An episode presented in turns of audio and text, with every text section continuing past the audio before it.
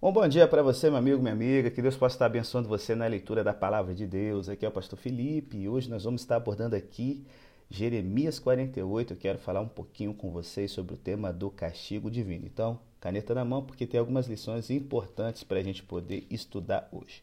Mas antes, eu quero explicar para vocês um pouquinho sobre que como começou o reino de Moab para você entender porque Deus ele está tão irado com essa nação aqui, beleza?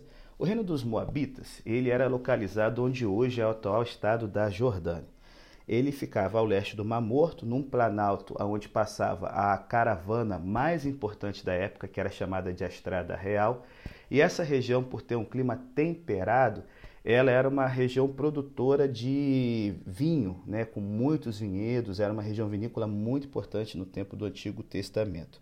Os moabitas, eles habitavam essa região desde o ano 1500 aproximadamente antes de Cristo, muito antes dos israelitas se estabelecerem na terra prometida. Eles eram descendentes de Ló com suas filhas, certo? Se você se lembra aí quando Deus destruiu Sodoma e Gomorra, Ló fugiu com as suas duas filhas na marra, porque o anjo teve que intervir, e as meninas achando que, as jovens, né, achando que é, Ló era o único homem sobrevivente, resolveram embebedar o pai e ter um filho com ele, para que a família pudesse ser perpetuada. Bom, nesse relacionamento bizarro, a gente tem as origens do povo moabita e faz entender um pouco sobre a cultura e a religião deles, que carrega muita coisa de Sodoma. Camus, que era o principal deus moabita, é, ele já era adorado na região e tem muita coisa que lembra Sodoma e Gomorra. Por exemplo, na adoração de Camus, que era um deus da guerra e da fertilidade, havia prostituição é, se, é, sexual religiosa. Ninguém era de ninguém, o sexo era livre e se a mulher engravidasse numa dessas orgias era considerado como um presente dos deuses. Os bebês, é, principalmente meninos, é, eles eram sacrificados vivos é, regularmente para esse Deus que tinha prazer em sacrifícios humanos.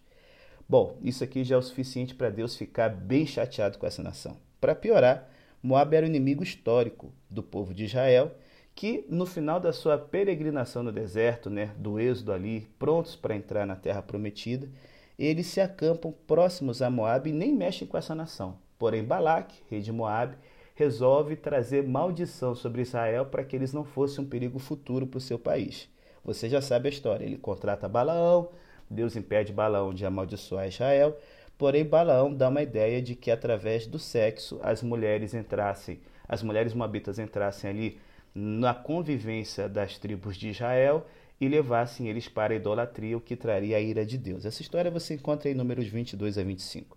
Embora Ruth fosse moabita e durante o período de Davi houvesse boas relações entre eles, a velha inimizade voltou e durante os séculos da monarquia dividida, um guerreou contra o outro até que Nabucodonosor veio, destruiu Jerusalém e os moabitas ajudaram ali com muito prazer.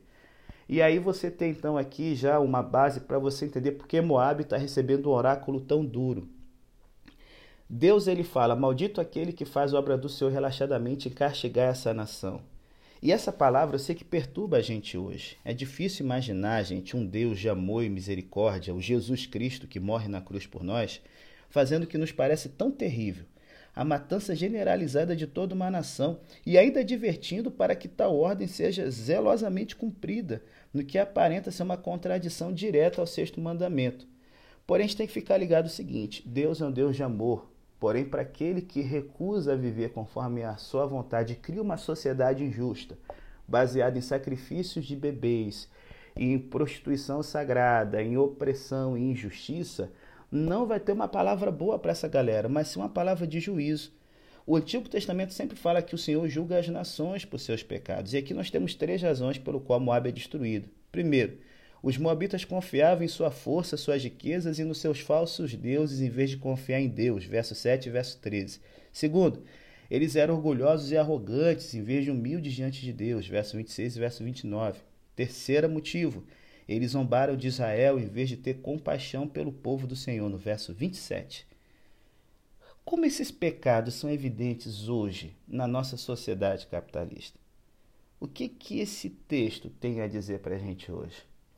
Que assim como Moab recebeu um duro castigo divino por causa da impiedade de uma nação que matava crianças de qualquer jeito, totalmente irresponsável, arrogante, orgulhosa e que humilhava os pequenos, os excluídos, cara, tenha certeza que o juízo de Deus ele vem da mesma forma hoje sobre os que ainda no nosso tempo praticam tais coisas. Porém, você pode perceber, ao mesmo tempo que Deus afirma a execução do castigo, ele não mostra contentamento, porque no verso 36 a gente vê um lamento profundo por tanta desgraça e desperdício de vidas. Certamente, se você é pai ou mãe, você já sentiu coisas semelhantes ao aplicar castigos disciplinares aos seus filhos. Não ache que o nosso Deus tem prazer em castigar e destruir aqueles que se rebelam contra ele. Porém, a mesma face do Deus de amor contém a ira e o castigo para aqueles que se recusam a construir o reino dele nessa terra e antes exploram, humilham e matam os inocentes. Pensa nisso. De qual lado você está? Você está construindo, ajudando a construir qual reino? O reino da graça ou o reino das trevas? E aí, para você saber qual vai ser o seu destino, já fica muito fácil de compreender.